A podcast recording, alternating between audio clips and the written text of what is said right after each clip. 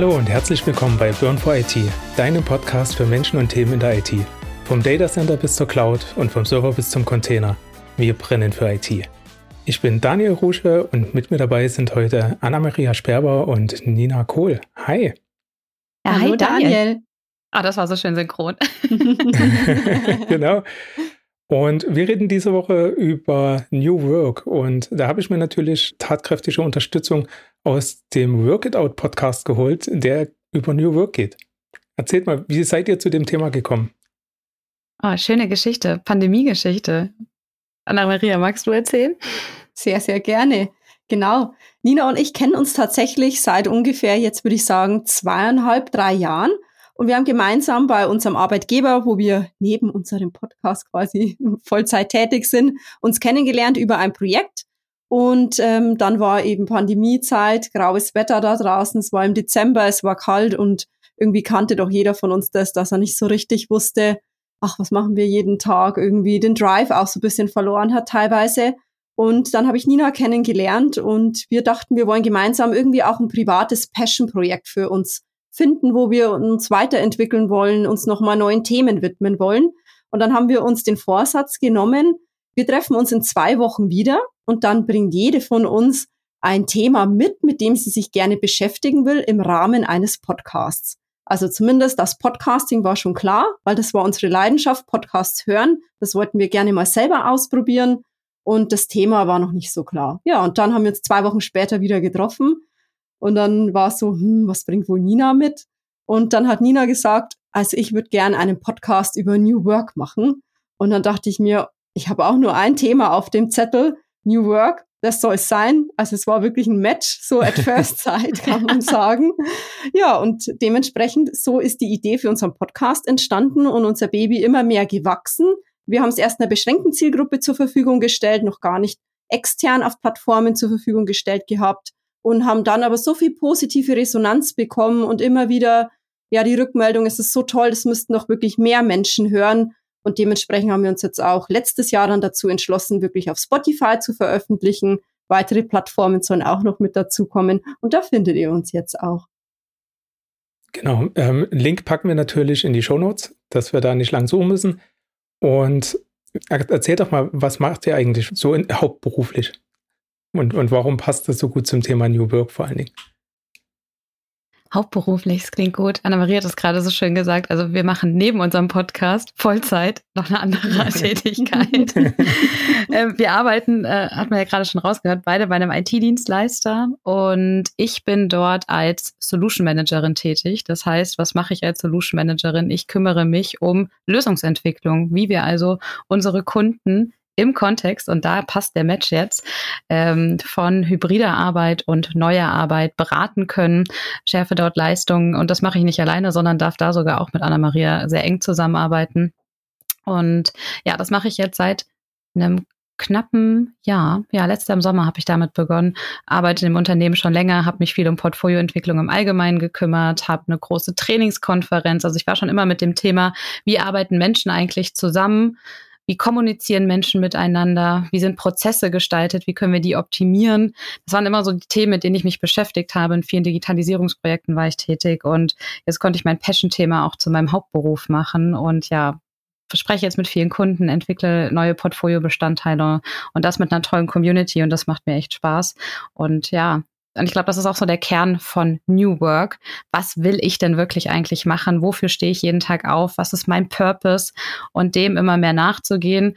Wenn man sich mit dem Thema beschäftigt, ähm, kommen ganz schön viele kritische Fragen auch irgendwann mal hoch, die man sich selber stellen muss das wird vielleicht auch mal ein bisschen unangenehm, da kommen wir vielleicht noch drauf zu sprechen, aber das bringt einem sehr viel, sich mit seinem Purpose auseinanderzusetzen. Und das hat mir, also dafür bin ich Anna-Maria auch sehr dankbar mit unserem gemeinsamen Passion-Projekt und sich mit dem Thema auseinanderzusetzen, weil das hat mir auch sehr geholfen, mich mehr zu orientieren, was will ich denn eigentlich machen? Die Arbeit, wie Friedhof Bergmann so schön sagte, die man wirklich, wirklich will und dem ein bisschen näher zu kommen. Ja.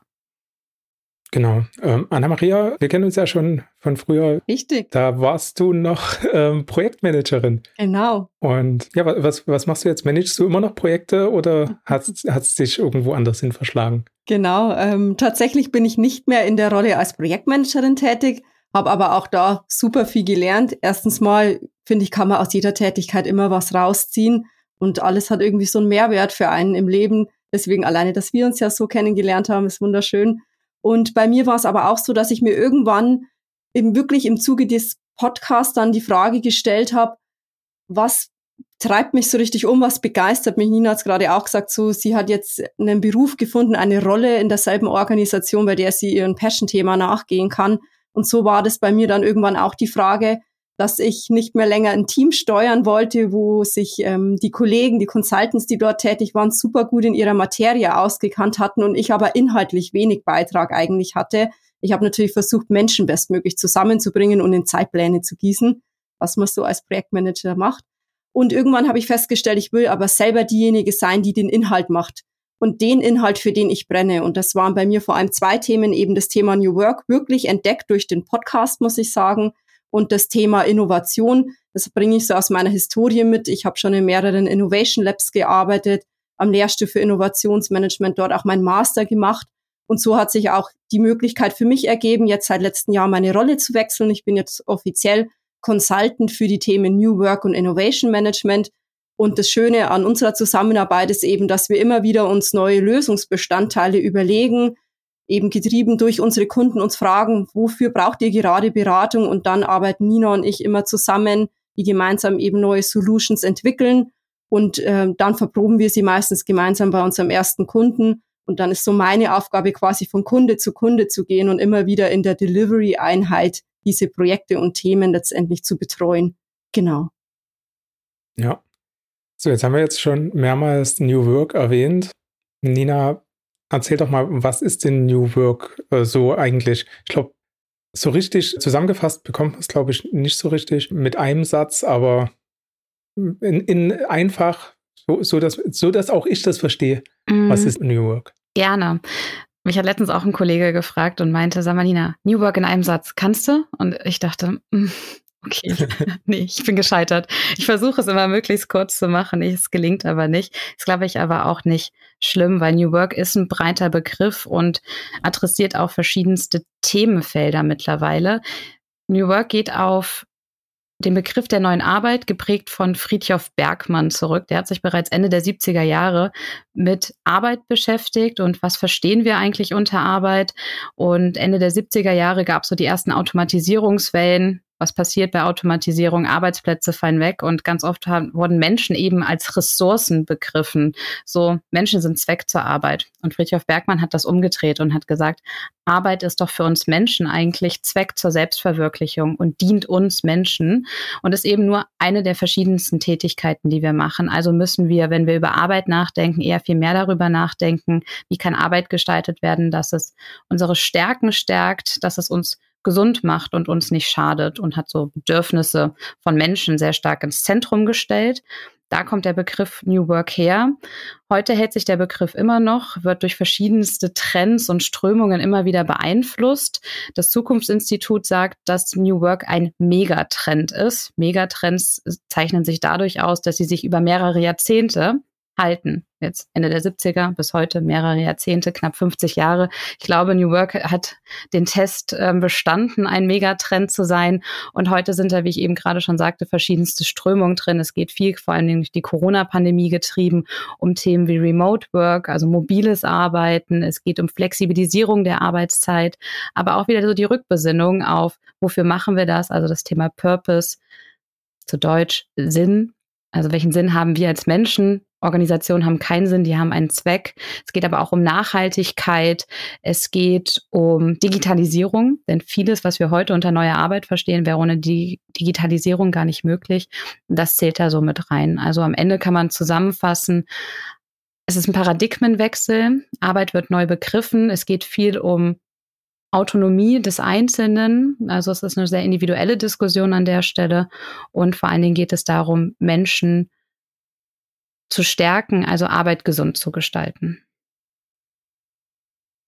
Ich glaube, das, äh, was für mich erstmal im ersten Schritt das Einleuchtendste war, jetzt so in Vorbereitung für die Folge jetzt, ähm, habe ich mich auch nochmal deutlich intensiver mit New Work beschäftigt, weil ich bin gefühlt eher so der Nutznießer als Mitarbeiter in einem Unternehmen. Ja. Und äh, was für, für mich relativ verständlich war, ähm, war der Unterschied, wenn ich jetzt irgendein Maschinist in einem Unternehmen bin und brauche irgendwo Arbeitshandschuhe. Dann äh, kann ich entweder in einem Unternehmen arbeiten, wo es dann heißt, ja, ich gehe zu meinem Vorgesetzten, zeige dem meinen kaputten Handschuh und der entscheidet dann, ob ich einen neuen Handschuh bekomme oder nicht. Oder halt, ich gehe einfach äh, in die Schublade, nehme mir einen neuen Handschuh, schmeiße den alten weg und arbeite halt weiter. Und der Unterschied ist halt an der Stelle, wenn ich halt erst irgendwo eine Entscheidungskette einhalten muss, verbrauche ich vielleicht irgendwie eine halbe Stunde Arbeitszeit, die irgendwo vielleicht an der Maschine 5000 Euro Umsatz bringen würde, weil ich halt weiterarbeiten könnte. Im Vergleich zu, ich gehe halt einfach hin, mache da irgendwo innerhalb von ein, zwei Minuten den Wechsel von den Handschuhen und bin halt direkt wieder arbeitsfähig und muss nicht erst irgendwo groß eine Welle schlagen. Ja, es geht wirklich stark, wirklich um Autonomie, was du eben einmal geschildert hast. Das ist sehr zentral in der New Work-Debatte, wenn man es jetzt mal so nennen darf, und auch die richtigen Rahmenbedingungen zu schaffen. Also Organisationen sind vor allem angehalten, eben die richtigen Rahmenbedingungen zu schaffen, dass du da eben auch gerne arbeitest. Und deswegen hat Nina auch gesagt, es ist eine höchst individuell zu beantwortende Frage. Wie möchtest du gerne arbeiten? Für dich, Daniel, ist es vielleicht, ich will mir eben selber meinen Handschuh rausziehen und eigentlich finde ich das Beispiel ganz schön, weil es auch zeigt, dass man auch in den klassischen Blue-Collar-Worker ähm, Berufen das genauso möglich ist, Anreize für neue Arbeit zu setzen und nicht nur in der Wissensarbeit Gesellschaft, weil da häufig natürlich auch dieses Stigma kommt, New Work ist nur für diejenigen von uns, jeden Tag als Wissensarbeiter nur ganz plump an ihrem Rechner sitzen, sagen wir mal runtergebrochen. Das sind vielleicht ein paar so Punkte, die man da im Beispiel auch schön sieht. Ja. Aber letzten Endes äh, ist ja Digitalisierung und Heimarbeit in, in irgendeiner Form schon ein begünstigender Faktor, oder?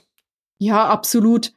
Viele von den, sagen wir mal, New Work-Praktiken würden wir es nennen, also Umsetzungszeichen von New Work sind natürlich durch die Digitalisierung richtig nochmal befeuert worden oder erst ermöglicht worden. Wir sprechen viel über das Thema hybrides Arbeiten, gegebenenfalls eben Arbeiten aus dem Ausland, Arbeit von zu Hause, Arbeit von dem Café nebenan. Das geht nur, wenn wir uns in einem virtuellen Raum treffen können. Und damit ist dieses Hybrid, also Vermischung von mehreren Räumlichkeiten, nicht nur eben räumlich, äh, Räumlichkeiten, die physisch sind, sondern wirklich äh, virtuelle Räume erst möglich geworden. Deswegen absolut. IT ist für uns, wir sagen immer schön, ist die Basis der Ermöglicher des Ganzen. Und dann wirklich aber zu neuer Arbeit es werden zu lassen, ist wirklich, dass man sich darüber austauscht, wie wollen wir denn zusammenarbeiten und dann wirklich die IT so ein bisschen als Nutzen zu haben, als Ermöglicher und sich darüber aber dann ähm, gemeinsam nochmal auszutauschen, ist das auch wirklich die Art und Weise, wie wir arbeiten wollen. Weil manche treffen sich sehr gerne im Büro und es gibt auch bestimmte Anlässe, wo das Sinn macht und auch die präferierte Form der Zusammenarbeit sein kann. Genau. ähm, was sind denn andere begünstigende Faktoren für New Work, Nina? Mm, wir haben gerade viel über Praktiken gesprochen und das ist ja dann gleich so die Umsetzung, also das Wie. Ich glaube, dass die der Austausch über das Warum ganz wichtig ist. Das heißt, dass du mal in die Kultur schaust, so was sind denn da die Rahmenbedingungen, welche Arbeitskultur herrscht im Unternehmen. Das geht dann auch viel mit Vertrauen einher. Also Vertrauenskultur ist für mich ein ganz wichtiger Punkt. Wie wird denn aber auch, äh, welches Mindset gibt es dazu? Also welche Werte haben wir im Unternehmen? Sind die dafür überhaupt richtig stimmt? Ich glaube, das sind auch ganz wichtige Faktoren, die man eben berücksichtigen muss, um überhaupt so Grundvoraussetzungen für New Work zu schaffen. Und ja, das wäre es eigentlich. Erstmal so weitere Punkte, ja. Von welchen Mindsets äh, reden wir da? Mm, ganz schön zusammengefasst. Wir durften eine Podcast-Folge mit Anna Schnell, die gemeinsam mit ihrem Mann Nils Schnell ähm, die sogenannte Modern Work Tour macht. Die reisen also durch die ganze Welt und schauen sich an, wie wird denn New Work oder wie sie es nennen, Modern Work weltweit gelebt. Und die haben ein Prinzip daraus genommen, das nennt sich Growth Mindset. Also es geht um Wachstum, also Weiterentwicklung, nicht verharren und zwar das auch immer nachhaltig getrieben. Also nicht so nach dem Grenznutzen quasi Wachstum höher, schneller, weiter, sondern eben, wie können wir als Menschen wachsen, wie können wir als Organisation uns weiterzuentwickeln. Und das finde ich ist ein ganz schönes Beispiel für ein Mindset. Genau. Sehr coole Folge übrigens, kann ich empfehlen. Danke. Das ist vielleicht auch so ein erster Tipp noch. Das Buch können wir sehr empfehlen. Ja. Nils und Anna haben mittlerweile aber auch bei YouTube einen Blog, Da kann man auch gerne mal reinschauen, verlinken wir auch gerne. Daniel, wir stellen dir das zur Verfügung, dann können da die Hörer auch gerne genau. reinschauen. Das packen wir in die Show Notes. Was sind denn sonst ähm, letzten Endes Methoden, die New Work erst möglich machen im Unternehmen? Also was, was muss ich als Mitarbeiter oder als Führungskraft oder auch als Unternehmen in Gänze tun, um New Work zu ermöglichen? Also ich würde wirklich immer damit beginnen, ganz einfach die Frage erstmal zu stellen, wie möchtest du gerne arbeiten? Und was ist auch dein persönlicher Purpose? Also warum machst du die Arbeit, die du machst? Das führt natürlich manchmal auch zu Denkanstößen und Antworten, wie Nina es vorhin auch gesagt hat, die unangenehm sein können. Und vielleicht komme ich dann plötzlich darauf, dass es irgendwie gar nicht die richtige Position, auf der ich noch bin. Aber es gibt so viele tolle andere Möglichkeiten. Und ich finde es extrem wichtig, wirklich diese beiden Fragen wirklich mal zu stellen. Wie möchtest du gerne arbeiten, um dann als Organisation überhaupt auf diese Bedürfnisse eingehen zu können und dann die eben zur Verfügung zu stellen in den Rahmen der Möglichkeiten, die mir gegeben sind. Das ist das Allerwichtigste, finde ich persönlich. Es ist sehr individuell und deswegen muss man dort in den Dialog gehen und auch die Frage nach dem Warum zu stellen, ist gar nicht so einfach, das auch zu beantworten. Und da gibt es auch tolle Methoden. Du hast ja ähm, gefragt, auch wie kann ich das dann ermöglichen, vielleicht wirklich hands-on. Es gibt das Ikigai-Modell zum Beispiel. Da kann man mal online gerne suchen. Da gibt es verschiedene Fragen, an denen man eben versuchen kann herauszufinden, warum arbeite ich, was ist mein individueller Purpose. Das bezieht sich sowohl darauf, was mache ich gerne, was kann ich aber auch gut, wo habe ich also Fähigkeiten drin und da ergibt sich dann so eine schöne Schnittmenge dazwischen und das ruhig einfach mutig mal ausprobieren, weil zum Thema New Work gehört ausprobieren. Und das merken wir auch in unserer täglichen Arbeit, wenn Organisationen uns fragen, was soll ich denn machen, um eine New Work Organisation zu werden? es gibt nicht die Blaupause, was bei der einen Organisation gut gepasst hat, passt auch für die andere Organisation, weil Organisationen werden von Menschen gemacht und dementsprechend ist die Antwort hier halt durch die Menschen bestimmt. Und deswegen an der Stelle wirklich einfach das mal auszuprobieren und dann gemeinsam zu reflektieren, war das was, was uns gut getan hat oder nicht. Also zum Beispiel ist der Dienstag, in dem wir uns persönlich im Büro alle gemeinsam treffen, die richtige Antwort für uns oder nein und dann gemeinsam eben zu lernen, was ist für uns die richtige Antwort darauf. Genau, no, nochmal kurz zurück zu Ikigai. Mhm. Das ist ja ein, ich glaube, japanisches Modell. Ja, genau. Mhm. Und genau. letzten Endes ist das die Schnittmenge aus dem, was man liebt, was die Welt braucht, wofür man am Ende bezahlt wird und worin man wirklich, wirklich gut ist. Mhm. Ne? und wenn man das findet, das ist dann das sogenannte Ikigai. Und da gibt es natürlich auch Schnittmengen dazwischen, sowas Ungünstiges wie, man ist zwar selber zufrieden, ist aber dann hat das Gefühl, man ist nutzlos, weil es halt, weil man halt was macht, was die Welt nicht braucht, zum Beispiel und so. Und da muss man halt wirklich kritisch auch betrachten, in diesen vier, ich sag mal, Blütenblättern, wenn man das so mit Kreisen aufmalt, wird das ein bisschen wie eine kleine Blume. Ja. Ja, dann findet man seinen Purpose für sich selber, glaube ich. Ist ein ganz cooles Modell. Was ich da empfehlen kann, sehr unterstützend dazu, ist ein Werteworkshop. Mhm. Mhm. Ja. Da findet man auch Material dazu online. Kann ich auch mal was raussuchen und verlinken. Wo man selber für sich einfach sich hinsetzt und sagt, okay, ich habe jetzt hier irgendwo eine Liste von Werten, die mir wichtig sind. Wie jetzt beispielsweise sicherlich bei uns dreien irgendwo Innovation in, in irgendeiner Form und ähm, das menschliche Miteinander. Ähm, das sind so gewisse Werte, die man dann für sich erstmal runterschreibt und dann sucht man seine Top 5 und die fünf Werte, die, wenn, wenn sich die wiederfinden in dem, was man tut, dann weiß man, man ist schon mal auf dem richtigen Weg. Genau. Ja. Jetzt stellt ja New Work äh, den Menschen in den Mittelpunkt. Und da ist natürlich die Frage, wenn der Mensch im Mittelpunkt steht, ist das dann HR-Thema? oder ist das was für einen Chef? Oder ist das was für einen Mitarbeiter? Oder es, äh, es gibt einfach Tipps und Tricks, die halt jeder, egal in welcher Position, umsetzen kann oder, oder anwenden kann, um da irgendwo sich selber zu verbessern in der Position, wo er ist und vor allen Dingen auch seinem Gegenüber vielleicht ein cooleres Arbeiten zu ermöglichen. Nina, hast du da Tipps und Tricks für uns? Ich weiß gar nicht, ob es Tipps und Tricks sind, aber das ist eine Debatte, die von beiden Seiten geführt werden muss. Das ist, wie Anna-Marie oder wie wir schon mehrfach gesagt haben, eine individuelle Debatte. Also ich muss mich mit mir selbst auseinandersetzen. Und wenn ich jetzt ganz viel Autonomie bekomme und Eigenverantwortung, dann ist das vielleicht auch überfordernd. Da geht es also um Selbstführung. Also kann ich mich denn überhaupt selbst gut führen? In welchen Rahmenbedingungen bin ich unterwegs? Kann ich mir Arbeit auch gut frei einteilen? Bestes Beispiel. Ich sage ganz oft, mein, ich nicht ich bestimme meinen Kalender, sondern mein Kalender bestimmt mich. Das, da muss ich mich ja fragen, führe ich mich wirklich selbst oder schaffe ich mir eigentlich künstliche Rahmenbedingungen, dass mein Kalender mir jeden Tag Meeting nach Meeting schön sagt, was ich eigentlich zu tun habe und dazwischen mir eigentlich gar keine Zeit mehr verbleibt, die ich mir selbst einteilen kann, um Aufgaben zu machen. Das ist so ein Thema, um das mal so ganz plakativ zu machen. Oder kann ich da auch bewusst Grenzen setzen, weil ich habe eben bestimmte andere Themen und Tasks noch zu erledigen. Also es geht um Selbstführung. Das ist gar nicht so leicht zu lernen, aber da kann man immer mal reinhören äh, was braucht es denn? Wie möchte ich meinen Tag strukturieren? Also damit könnte man mal anfangen.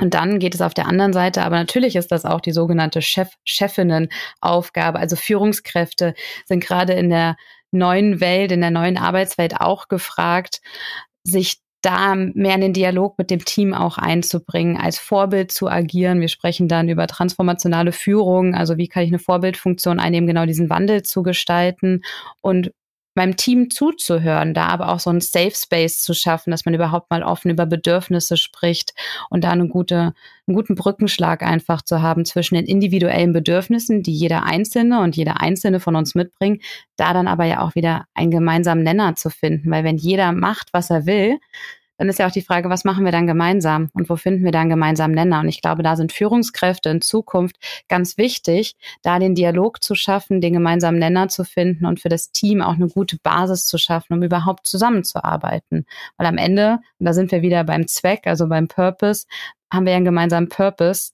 oder ein Ziel, das wir erreichen wollen gemeinsam und das auch zu identifizieren. Also es ist eine Aufgabe für uns alle in den verschiedensten Rollen, Mitarbeitende, Führungskräfte, aber auch Geschäftsführung, CEOs, ähm, gerade in großen Organisationen ist das ja eine Herausforderung, genau diesen Wandel zu schaffen. Und der funktioniert eben nicht nur bottom-up, sondern auch top-down. Und deswegen müssen eben, muss an allen Ebenen angepackt werden. Und ja, wir verorten das immer so schon als ein HR-Thema. Ja, natürlich brauchen wir die HR-Abteilung da drin, aber genauso die Fachabteilung, die einzelnen Mitarbeitenden. Es muss ein unternehmensweiter Dialog werden. Und dann ist die Frage, wo das Unternehmen das verantworten will. Auf jeden Fall sollten die Personen mit genügend Zeit und Ressourcen ausgestattet werden, weil das macht man mal nicht eben bei als Hobby, ja. sondern das ist eine wirklich wichtige Aufgabe, die Zeit erfordert, ja. Deswegen baut er dafür ja auch Solutions und macht da Projekte.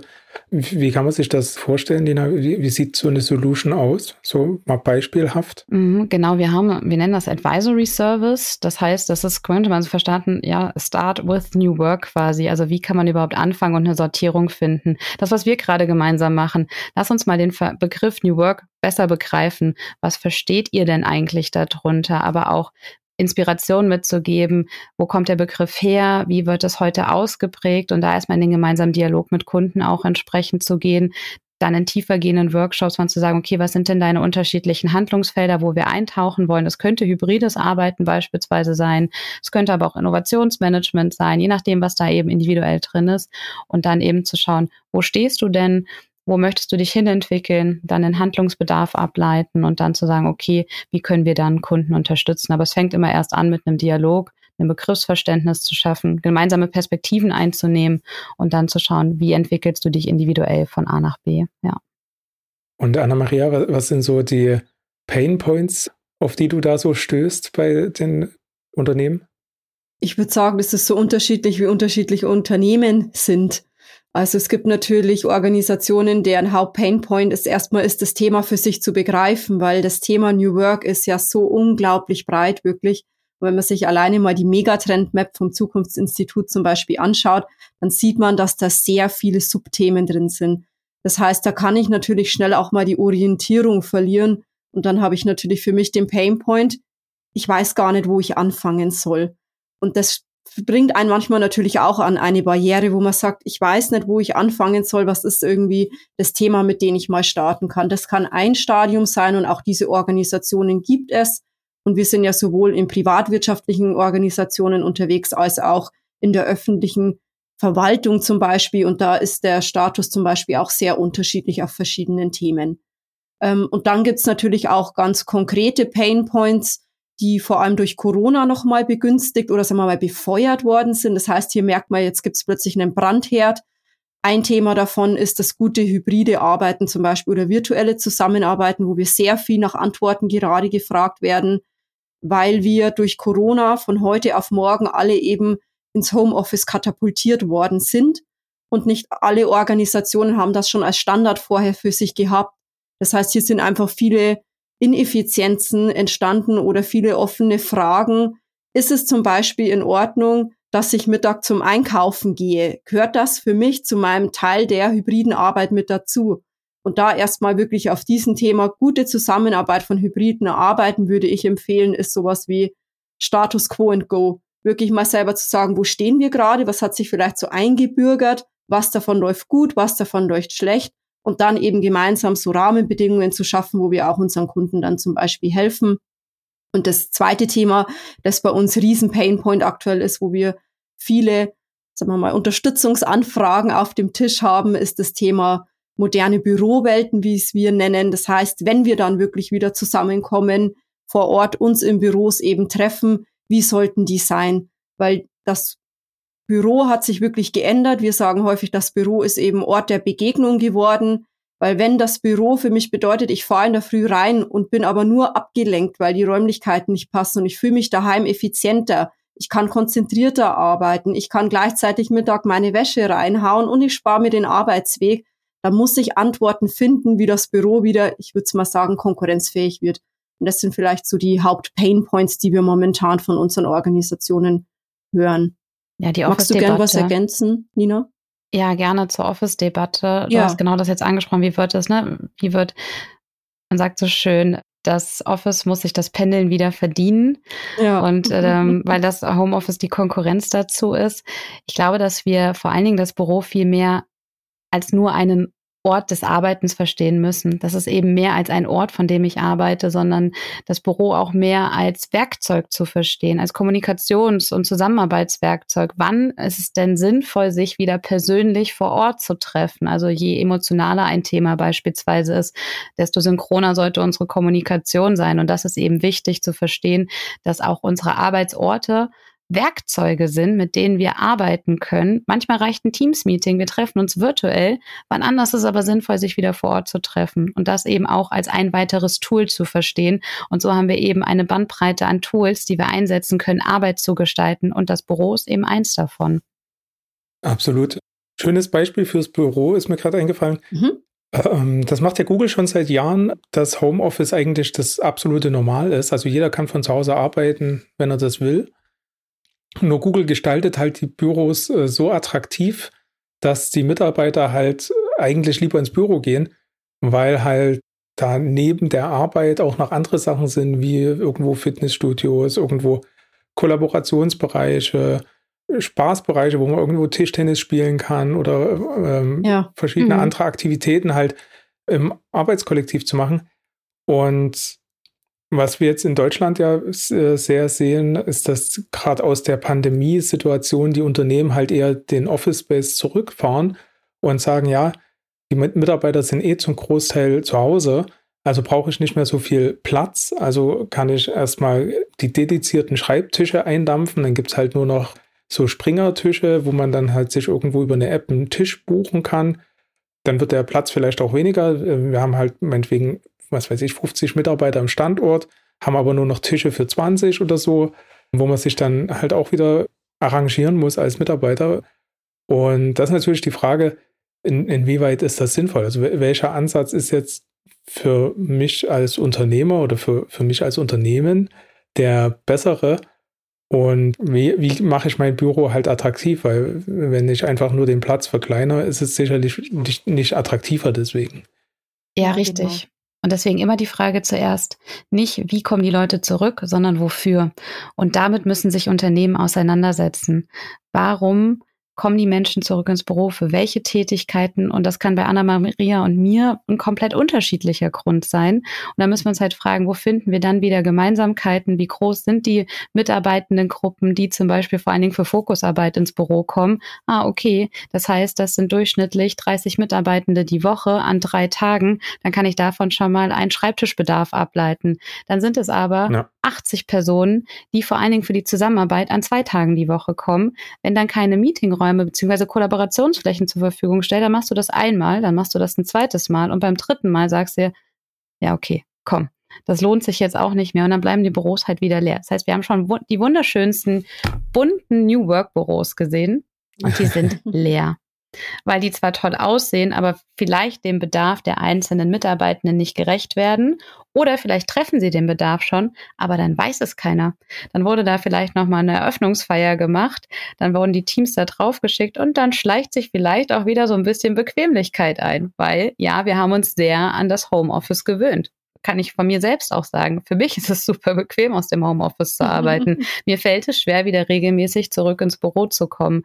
Und vielleicht braucht man da dann einfach eine regelmäßige Begleitung. Also wir sagen auch immer, New Work sollte durch Coaches begleitet werden. Nicht nur im Projekt, sondern über das Projekt hinaus, dass du immer wieder eine Rückkopplung hast, immer mal wieder ein Check-in machst. Wie läuft es denn? Was läuft gut? Was läuft schlecht?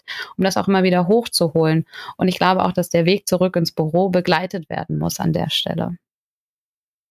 Absolut. Jetzt äh, haben wir ja gesagt, New Work ist ein breit gefächertes Thema. Und wir haben schon angesprochen, äh, es geht um moderne Technologien in der Zusammenarbeit. Es geht um eine flexible Arbeitsgestaltung, Arbeitsplatzgestaltung, um letzten Endes in irgendeiner Form neue Führungsmethoden. Ne? Auf jeden Fall. Über eine neue Zusammenarbeit generell, also ganz andere Art von Teamwork, auch abteilungsübergreifend vielleicht, über eine agilere Arbeitsweise. Absolut. Und jetzt natürlich die Frage, neben irgendwo Work-Life-Balance und irgendwo dem Miteinander arbeiten, da gibt es ja auch noch das Thema Gesundheit und ähm, Achtsamkeit. Ist das auch ein Thema für New Work? Oh, ein ganz wichtiges. Also wirklich, ja ich habe ja anfangs gesagt, dass ich versucht habe, möglichst kurz, ist relativ lang geworden, New Work mal zu beschreiben, was es ist. ähm, New Work sollte etwas sein oder Arbeit sollte etwas sein, das den Menschen stärkt und nicht schadet, beziehungsweise im schlimmsten Fall umbringt. So hat Friedhof Bergmann das mal gesagt. Und wenn wir uns halt fragen, wie Arbeit so etwas wert, was uns stärkt, dann geht es genau um solche Fähigkeiten. Achtsamkeit, ich verstehe, was mir gut tut und was nicht. Ich höre mal in mich rein. Ich bin auf mich achtsam. Und das Thema Resilienz, gerade in den Krisenzeiten, in denen wir uns bewegen. Wir sind ja von ständigen Veränderungen betroffen und müssen uns ständig neu anpassen. Also brauchen wir auch eine gewisse Robustheit und Anpassungsfähigkeit. Und das sagt ja Resilienz aus.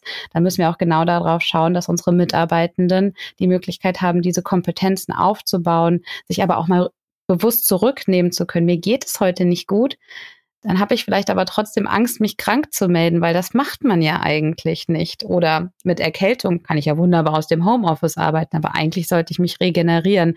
Und da sind so Punkte, wo wir viel mehr drauf achten müssen. Es gibt erste Unternehmen, die dann so ein Day Off quasi im Monat jedem Mitarbeiter geben, zu sagen, so, hey, wenn es dir nicht gut geht, dann nimm dir den Tag frei, weil der steht dir zusätzlich zu.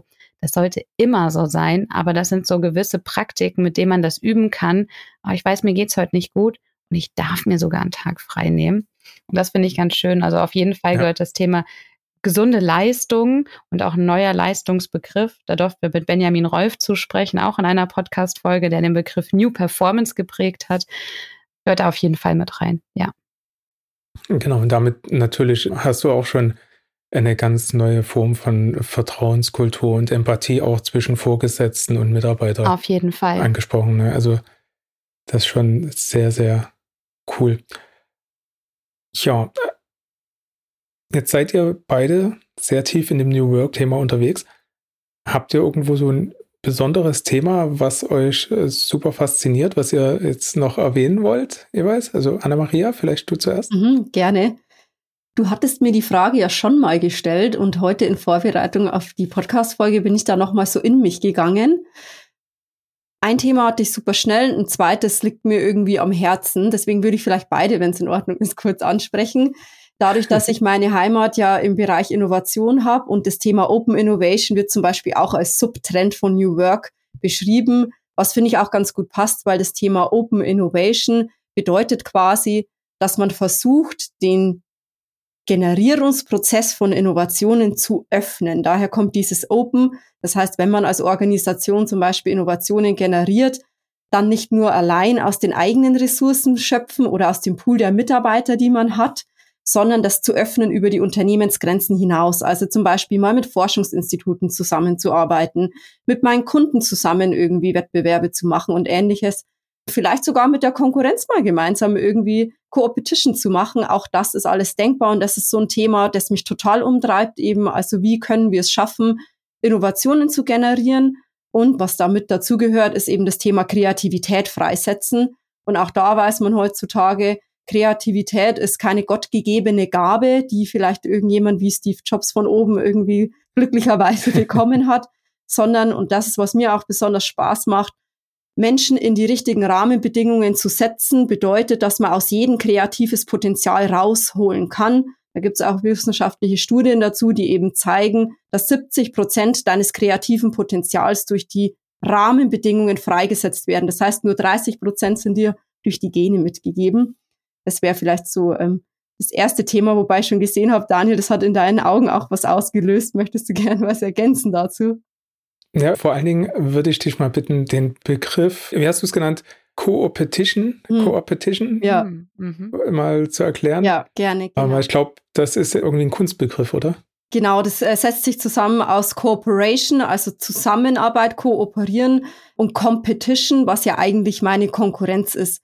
Und daher kommt quasi dieses Zusammenarbeiten, gemeinsam etwas kreieren mit der Konkurrenz zusammen. Da gibt es teilweise ganze Unternehmenszusammenschlüsse, die das regelmäßig mal machen, in offenen Formaten zum Beispiel, wo man dann zusammenkommt an Ideen, Wettbewerben oder Ähnlichen und dann bewusst sich mit der Konkurrenz austauscht, die ja eigentlich dieselbe Zielgruppe wie ich hat. Und daher kommt dieses Co-Opetition zustande, dieser Kunst. Schönes Beispiel, die Zusammenarbeit von Cisco und Microsoft zum Beispiel im Meetingraum.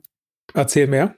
Ich kenne das Beispiel nicht. Ach so. Ähm, und die Zuhörer bestimmt auch nicht. Ja, genau. Ähm, Microsoft und äh, Cisco haben ja beide Produkte und Services für die Zusammenarbeit, WebEx und Teams. Und es gibt die Microsoft Team Rooms sozusagen. Und die Software läuft jetzt auch auf Cisco-Geräten. Und das war eben bis letztes Jahr noch nicht möglich. Und so arbeiten zwei Konkurrenten jetzt eben zusammen und bieten gemeinsame Services sozusagen für Unternehmen an. Genau, optimales Beispiel. Sehr schönes dafür. Beispiel. Ja, ja. ja. Genau. Ja, und wenn ich, äh, wenn die Zeit zulässt, würde ich eben gern noch eins ergänzen. Na klar. Das ist ein Thema, das mich insbesondere die letzten Wochen beschäftigt hat. Eigentlich war das ein Thema, das schon immer in mir gärt, aber insbesondere die letzten Wochen jetzt nochmal laut war. Das ist alles rund um das Thema Diversity und weil es mich besonders angeht und persönlich betrifft, das Thema Female Leadership, Young Leadership, Equal Pay.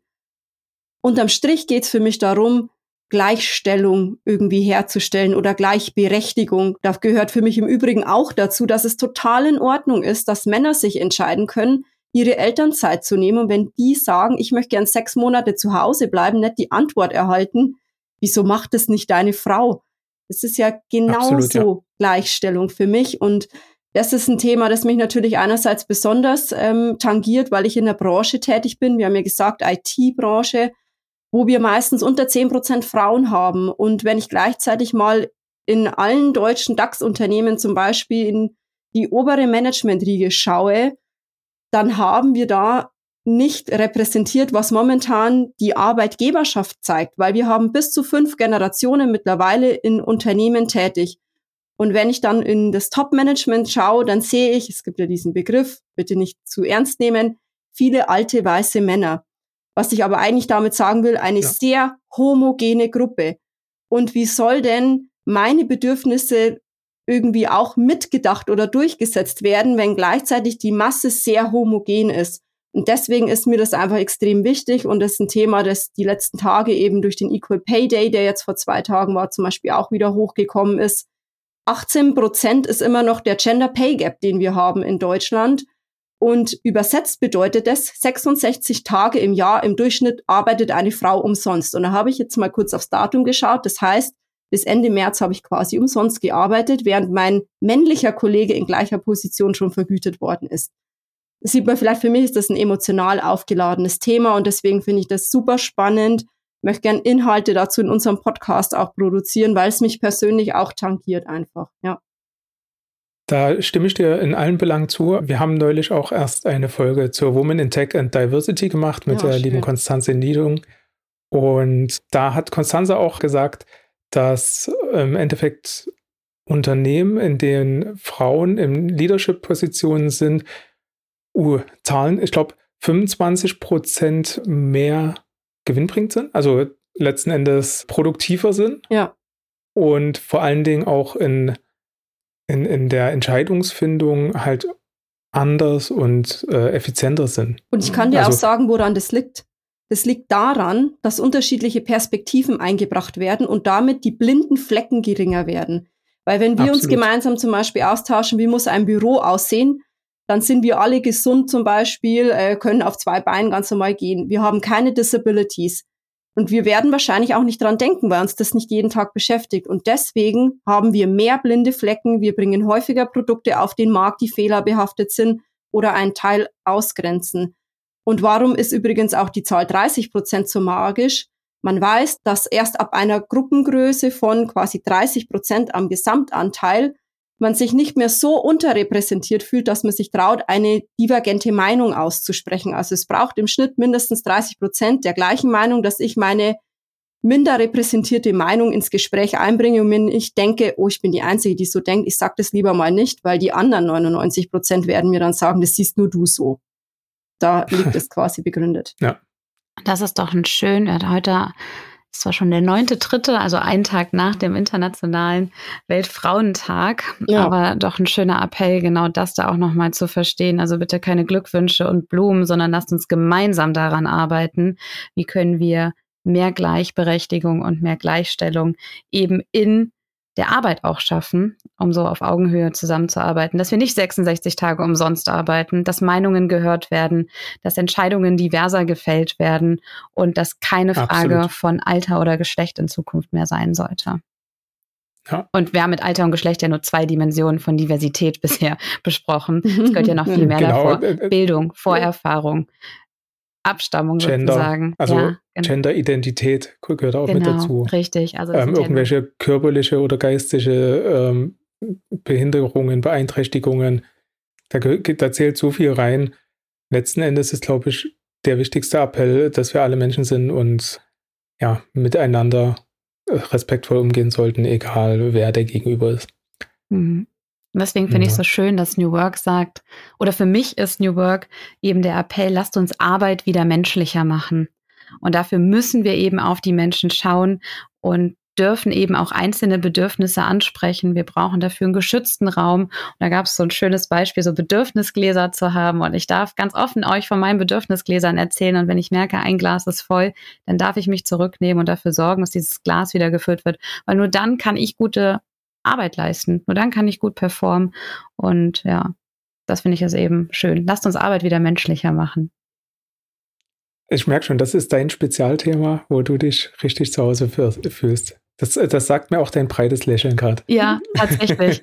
und das klingt so pathetisch und das ist so, ja, ist das wieder so eine typische, sehr weichgespülte Diskussion. Mag für den einen so sein, aber wenn ich doch nicht ich sein kann und den Großteil meiner, meines Lebens mit Arbeit verbringe und den Großteil meines Lebens dann nicht ich sein kann und es mir dabei schlecht geht, ich mich verstelle, dann frage ich mich, wofür ist das Leben denn dann eigentlich lebenswert? Und Arbeit, wenn es schon so einen großen Teil und für mich nimmt, also für mich persönlich nimmt Arbeit einen großen Teil ein.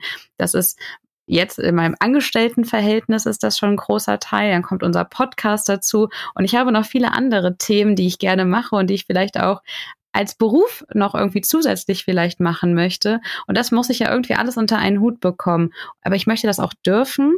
Und dann möchte ich auch mit allen offen und transparent darüber sprechen können. Was möchte ich denn machen? Wie möchte ich mich weiterentwickeln? Und wie können wir das aber gemeinsam gestalten? Das ist nicht eine Ich-Diskussion alleine, sondern ich möchte ja offen mit allen, mit denen ich zusammenarbeite, darüber sprechen können. Und nur wenn wir diesen offenen Dialog hinbekommen, dann können wir Arbeit wirklich ja sinnstiftend gestalten und dass es uns gut dabei geht. Ich möchte dafür aber auch sagen, natürlich machen wir nicht, sind wir nicht alle irgendwie gemeinnützige Organisationen. Wir haben ja einen Zweck als Organisation und natürlich geht es auch um Wirtschaftlichkeit dabei. Das heißt aber auch, dass wir in einer Leistungsgesellschaft, in der wir über ganz viel Arbeitsteilung sprechen, ganz oft den Einzelnen gar nicht bewusst ist, was sie für einen Impact mit ihrer Arbeit eigentlich für das Unternehmen haben. Das heißt, das wäre für mich so diese zweite Dimension, an der wir noch mehr arbeiten können. Wie können wir denn auch zeigen, was ist denn dein Impact, quasi dein Einfluss, deine Wirkung mit deiner Tätigkeit auf das, auf die gesamte Wertschöpfung, die wir im Unternehmen haben. Und ich glaube, wenn wir damit mehr Verständnis haben, kann ich im Kontext Autonomie, also auch viel besser auf die Unternehmensziele einwirken mit meiner Arbeit. Und das gilt jetzt nicht nur für uns Wissensmitarbeitende, sondern auch wenn ich weiß in der Produktion, die Schrauben, die ich hier zum Beispiel anziehe, warum ist das wichtig in dem Prozessschritt? Dann kann ich auch verstehen, warum Arbeit vielleicht aktuell so gestaltet ist und wie wir sie gemeinsam verbessern können. Und das sind so diese beiden Punkte. Mehr verstehen, wofür mache ich das eigentlich? Was ist mein Impact? Und wie will ich das gestalten? Und wie können wir möglichst viel Freiraum schaffen, dass jeder Einzelne nach seinen Bedürfnissen gut arbeiten kann. Ja, und das sind so für mich die spannenden Facetten von New Work, obwohl ich Anna-Maria mit ihren Themen gerade rund um Diversität, Gleichstellung auf jeden Fall sage, super wichtiges Thema. Ja. Absolut. Anna-Maria, ähm, mhm. was ist dein Call to Action für den Zuhörer? Also, wenn irgendwas aus der Podcast-Episode hervorgehen soll für den Zuhörer, was würdest du dir wünschen? Als du mich als erstes gefragt hast, ist mir sofort in den Kopf geschossen, ganz uneigennützig. Mein Call to Action ist, kommt mal bei unserem Podcast vorbei. bei Work It Out, weil es mir natürlich äh, ein Leidenschaftsthema ist und am Herzen liegt. Und ich hoffe einfach, dass sich mehr Menschen äh, mit dem Thema beschäftigen. Und das ist unterm Strich aber das, was dahinter steht. Ich hoffe einfach, dass New Work nicht immer so vom Tisch gewischt wird als irgendeine Sozialutopie, ja, das war's auch mal, oder irgendwas Romantisches und da kann sich nur irgendwie ein Teil der Gesellschaft drüber austauschen und das irgendwie so abzutun. Ich glaube, es ist ein extrem wichtiges Thema, dass wir, und wir können es uns auch leisten, in Deutschland zum Beispiel, über diese Themen auch sprechen, da investieren, Geld in die Hand nehmen. Und das finde ich extrem wichtig. Ich glaube, jeder sollte sich mal auf die ja, vielleicht Nase schreiben, zumindest mal vielleicht einen Podcast zum Thema New Work gehört zu haben, um einfach Verständnis zu haben und seinen Horizont ein bisschen zu öffnen. Oder gerne auch ein Buch, wenn es lieber das ist, dann kann man da natürlich auch gerne ein Buch in die Hand nehmen. Es gibt von Michael Trautmann zum Beispiel das Buch On the Way to New Work, hat er noch mit zwei Co-Autoren geschrieben. Wer ist nochmal? Nina fällt dir Christoph Magnussen und Swantje Almers. Genau, danke für die Unterstützung. Steht bei uns beiden auch im Regal. Das ist richtig New Work auch zum Anfassen, finde ich super praktisch, bis hin zu, was ist aber auch die Bedeutung für unsere Gesellschaft. Also wer gerne lieber was liest, das wäre so ein bisschen mein Call to Action. Setzt euch einfach mal mit dem Thema auseinander, nehmt es ernst und ja, seid offen und neugierig. Nina, was ist dein Call to Action? Mhm. Also, wenn ihr jetzt zugehört habt und denkt, ich möchte gerne bei mir im Team, mit meinem Team auch mal anfangen. Dann könnte man eine ganz einfache Praktik anwenden. Aus dem Agilen kennt man es, eine Retrospektive, dass man mal überlegt über vier Fragen, was läuft denn bei uns gut im Team in der Zusammenarbeit. Das über ein Brainstorming, das könnt ihr entweder, wenn ihr euch persönlich trefft, mit Post-its an der Wand sammeln oder ihr nutzt ein virtuelles Whiteboard zum Beispiel Miro, Mural oder alle weiteren, die mir da gerade nicht einfallen, aber die es bestimmt auch gibt. Also dann einfach dann virtuelle Post-its kleben. Also was läuft gut in unserer Zusammenarbeit? Was läuft aber auch nicht gut in unserer Zusammenarbeit? Um dann zu schauen, was wollen wir dann aber auch daran verändern, was haben wir für Ideen, was können wir besser machen in Zukunft. Einfach diese drei Fragen mal zu nehmen, zu beantworten und dann abzuleiten, okay, was nehmen wir da mit? Also das typische Start, Stop, Continue, das mal mitzunehmen. Und ich glaube, das ist ein guter Anfang, das ist nicht schwer, das ist leicht mit wenigen Mitteln umsetzbar. wenn jemand in der Gruppe, in dem Team dann die moderierende Rolle einnehmen möchte. Und dann fängt man einfach mal an. Und ich glaube, da kommen gute Themen hoch, indem man sieht, so, okay, wo haben wir denn unsere Baustellen und wollen wir weiter dran arbeiten? Und wenn es dann nicht weitergeht, dann gibt es da ExpertInnen, die euch gerne dabei helfen. genau. Dann würde ich sagen, danke, liebe Nina, danke, Anna-Maria. Wir sind Burn for IT und wie immer danken wir dir, lieber Zuhörer, dass du auch in dieser Folge wieder mit dabei warst. Wenn dir die Folge gefallen hat, lass uns gerne ein Abo und eine Bewertung da. Wir hören uns in der nächsten Folge und bis dahin, ciao. It's a wrap.